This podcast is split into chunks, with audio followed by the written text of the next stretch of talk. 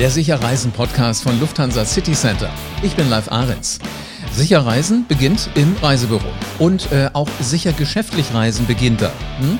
Aber wann machen sich Geschäftsleute um alles auf der Welt wieder auf den Weg? Mich interessiert, welche Regeln wird es geben? Und äh, wie reise ich zu meinem Business-Termin? Und außerdem auch noch, wie sicher sind Geschäftsreisen eigentlich demnächst? Das sind die Themen in dieser Podcast-Folge. Alexa Hänisch leitet den Bereich Corporate Travel bei Lufthansa City Center und sie hat ganz, ganz, ganz, ganz klare Prognosen für die Geschäftsreisen. Hallo Alexa.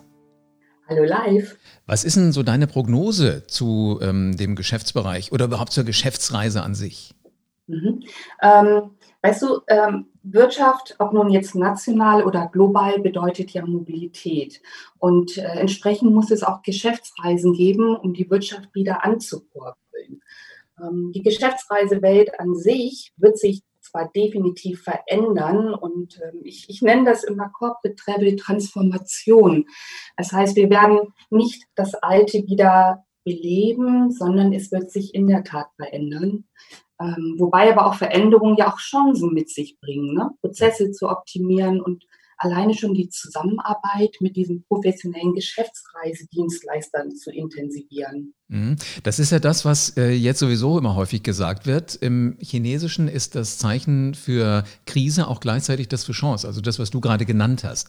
Aber jetzt ändert Ganz sich ja genau. doch wirklich mit der Brechstange vieles, wo wir vorher gesagt hätten, das ist mal so ein langsamer Prozess, probieren wir mal aus, gucken mal so ein bisschen.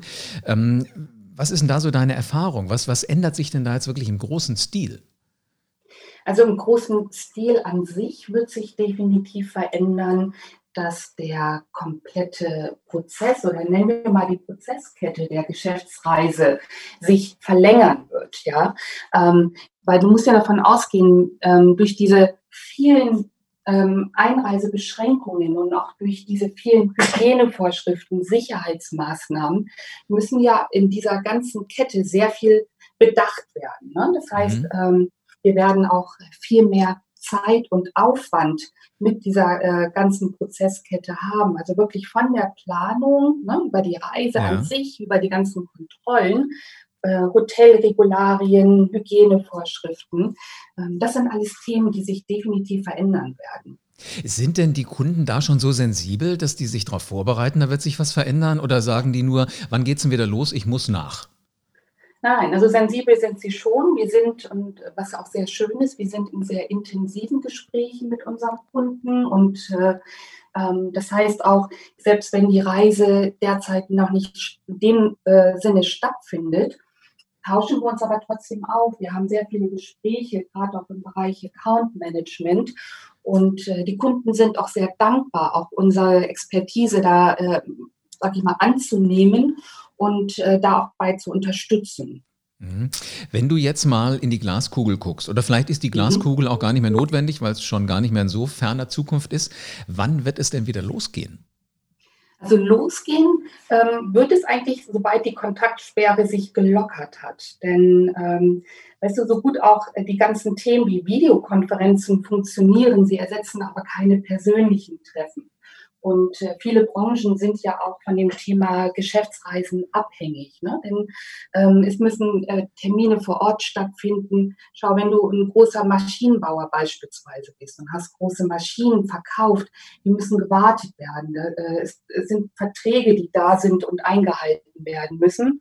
Es gibt aber auch Branchen, Offshore, Onshore-Unternehmen, wo Menschen vor Ort sein müssen. Mhm. Und auch Thema Vertrieb, ne? also äh, Sales-Gespräche und äh, das wirst du alles nicht automatisch nur mit Videokonferenzen abfedern können. Ich stelle mir gerade vor, wie es auf einer Ölplattform zuginge, wenn da tatsächlich nur ähm, mit Videokonferenzen irgendwas gemacht würde und man hätte keinen einzigen Menschen mehr dabei.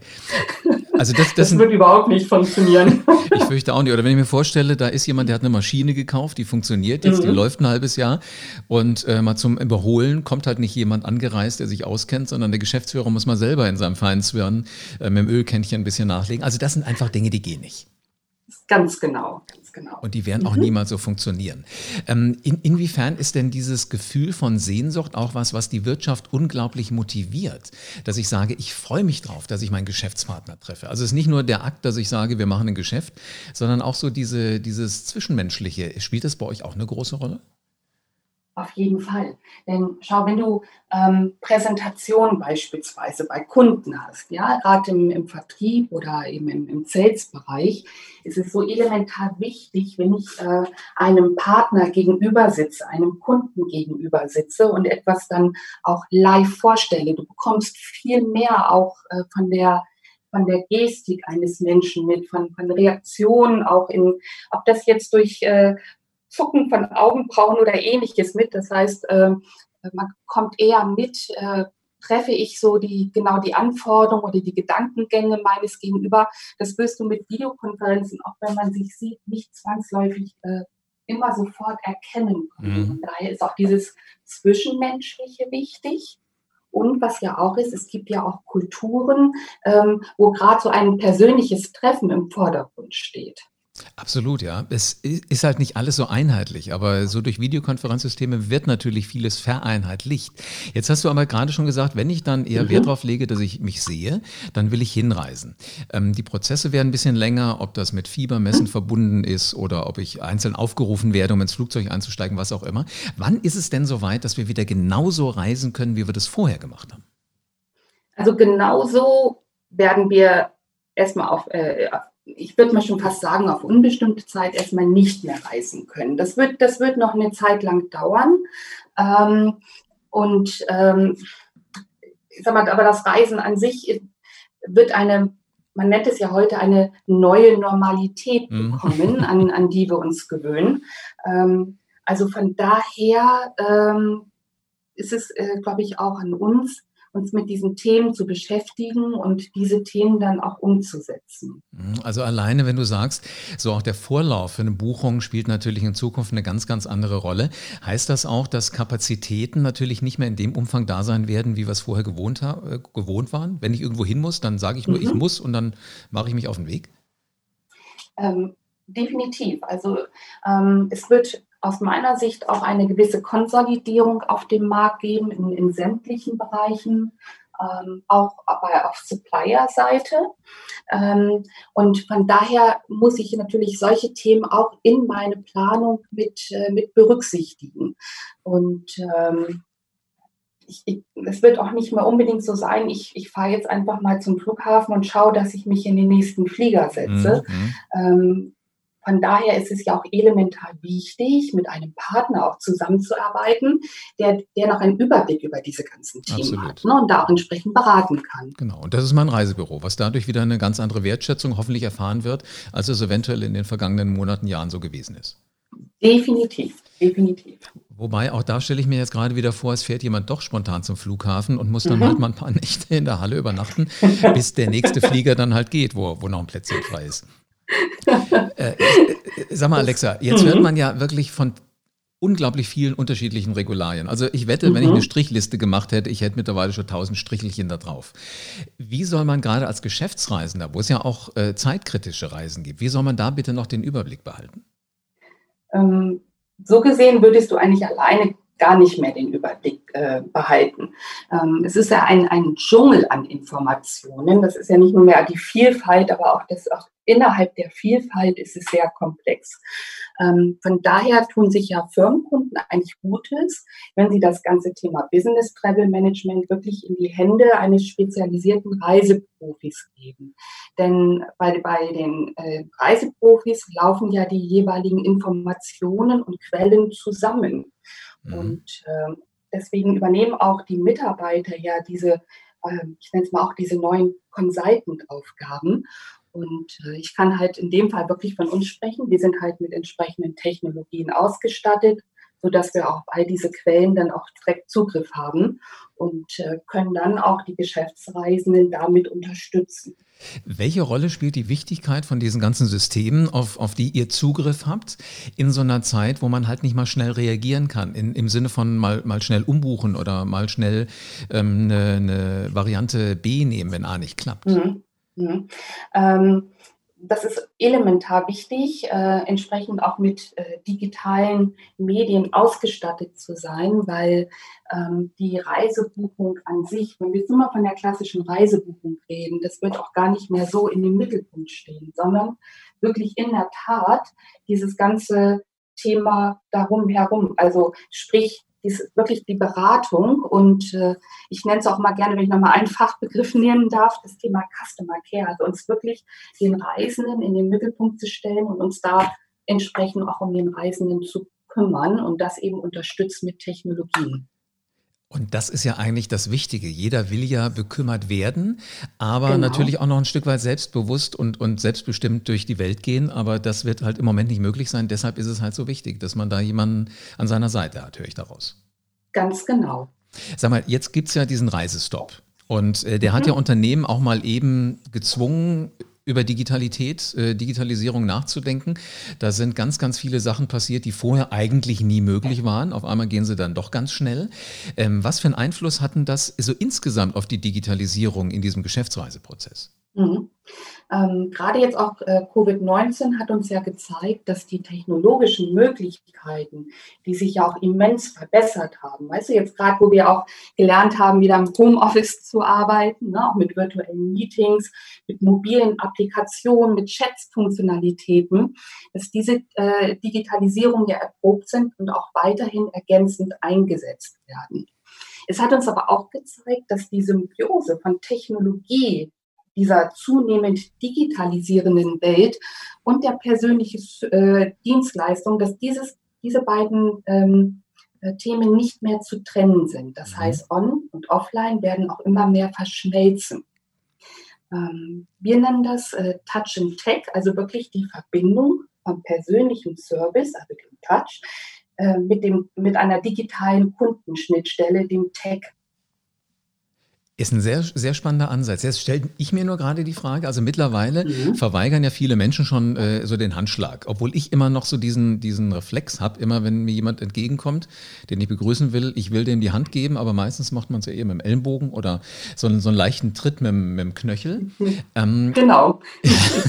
das heißt also, wenn, wenn, wenn ich diese, diese, dieses Haptische ver, verbinde mit der Technik, dann mhm. ähm, habe ich eigentlich sowohl diesen Bewegungsdrang ja, des Menschen und verbinde den aber mit dieser Digitalisierung. Ganz genau.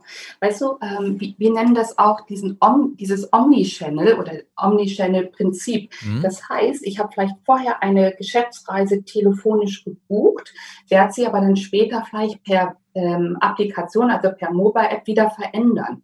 Oder umgekehrt, ich habe online gebucht und habe da äh, anschließend eine oder benötige anschließend eine persönliche Betreuung. Das heißt, diese unterschiedlichen Wege werden immer mehr miteinander verknüpft und äh, dann auch entsprechend genutzt. Ne? Und äh, dieses Omnichannel-Prinzip äh, wird auch äh, weiter von, an, der, an Bedeutung steigen. Aber wir haben ja auch daraufhin schon reagiert, weil wir haben ja auch unsere Partnerschaft mit OJA geschlossen und dementsprechend auch die Lösung dann für solche Marktbedürfnisse. Mhm. Wenn ich mir jetzt mal angucke, wer so alles reist, egal ob ich im Zug sitze, ob ich auf der Autobahn mit anderen mir die Autobahn äh, im Stau teile oder ob ich im Flieger sitze, das sind ja alte, junge also da ist ja wirklich alles dabei. Ich kann mir gut vorstellen, dass die Jungen das ganz locker wuppen, dass die mit den Technologien gut umgehen. Wie nehmt ihr den älteren Menschen die Sorge, dass das irgendwie dann doch am Ende nicht klappt, dass sie nicht dahin kommen, wo sie gerne hinwollen? ähm, ja, im Grunde wirklich, äh, man nimmt die Sorge, weißt du, wenn du äh, zum einen das, was du anbietest, so einfach wie möglich machst. Also, mhm. also die Komplexität rausnimmst und äh, und das Ganze äh, auch von der, von der Bedienerfreundlichkeit ähm, sehr einfach gestaltet, aber immer wieder noch mit dem Gefühl und mit dem Hinweis, egal was du machst und wenn es noch so digital ist, es sind immer Menschen im Hintergrund und da ist immer dein Service-Team, was auch telefonisch für dich zuständig ist, sitzt im Hintergrund. Das heißt, selbst wenn du es nicht ähm, oder nicht damit klarkommst, nimm Kontakt mit uns auf. Und äh, wir, wir unterstützen dann auch, weißt du, wir leiten dann auch durch mhm. die Prozesse durch und erklären das auch. Und ich denke, das ist unheimlich wertvoll, dieses Gefühl zu haben, ähm, hinter jeder Technik steckt irgendwie auch ein Mensch. Allerdings, ja. Äh, und zwar nicht nur der Programmierer, sondern auch jemand, der mir erklären kann, wie es dann wirklich funktioniert. Ähm, Ganz genau.